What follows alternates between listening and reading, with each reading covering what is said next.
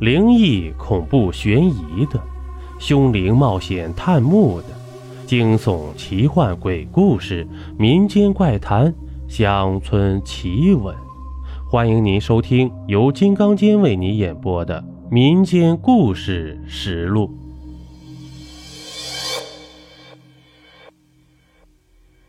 欢迎您继续收听《炼尸》第十九集，为同学们揭开。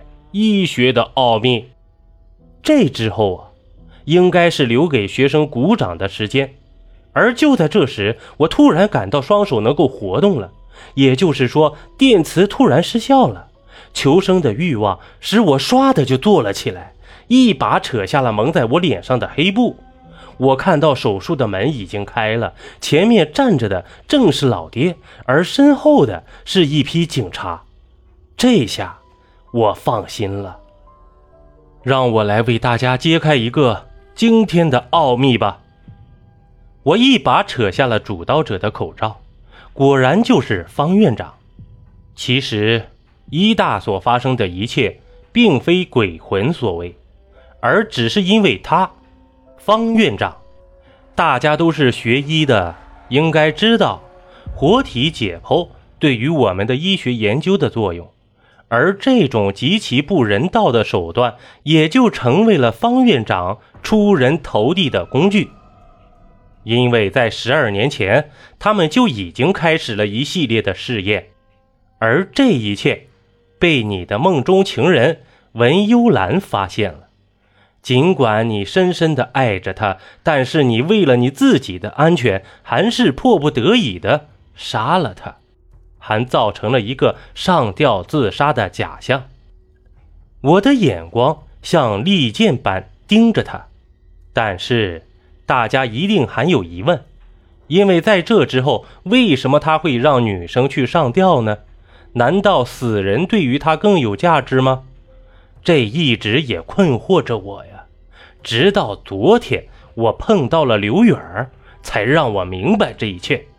这个世界上有一种患有恋物癖的人，这种人他们会痴迷于一种特殊的物体，他们会将所有的感情都沉浸其中。对，方院长患上的正是恋尸癖。十二年前的文幽兰，正是他的梦中情人，他十分爱她，并且从心理上形成了一种依赖感，无法自拔。他沉浸在这独特的感觉之中，而且积重难返，所以在用药物控制了他们后，在实验之后呢，他们只有一条路可以走：上吊自杀。用这种手段来满足他这种变态的爱好，所以在尸体上沾着的是他的体液。而那一次，我无意间被我撞见了那位女子之后，他们害怕阴谋暴露，所以就要让我精神错乱，并且会成为他们的又一个实验品。大家突然间好像恍然大悟，但是大家一定也有疑问，因为方院长是四年前来到医大的，怎么可能与十二年前的凶案有关呢？而他怎么又可能会与文幽兰产生恋情呢？这也是困惑我久久不能散去的一个疑团。于是我就有了一个大胆的假设：因为在医大中，只有两个人从来都不会同时出现，也就是说，这是以两个身份出现的同一个人。方院长只是一个虚拟中的人物，而这个神秘的人物，他就是。我一把扯住方院长的头发，用力一扯，竟然是一个头套。大家也终于看清了这个人的真面目。我们敬爱的王校长，大家想一想，为什么这么多年发生的一切会天衣无缝？只是因为医大的校长在一手遮天。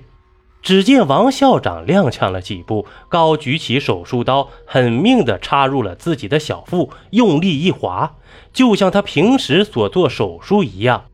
是时候了，幽兰，我来找你了。说到最后呢，气息越来越弱，已经是死了。好了，这一集播完了。如果您喜欢我的专辑，还麻烦你点个订阅吧。咱们下期见。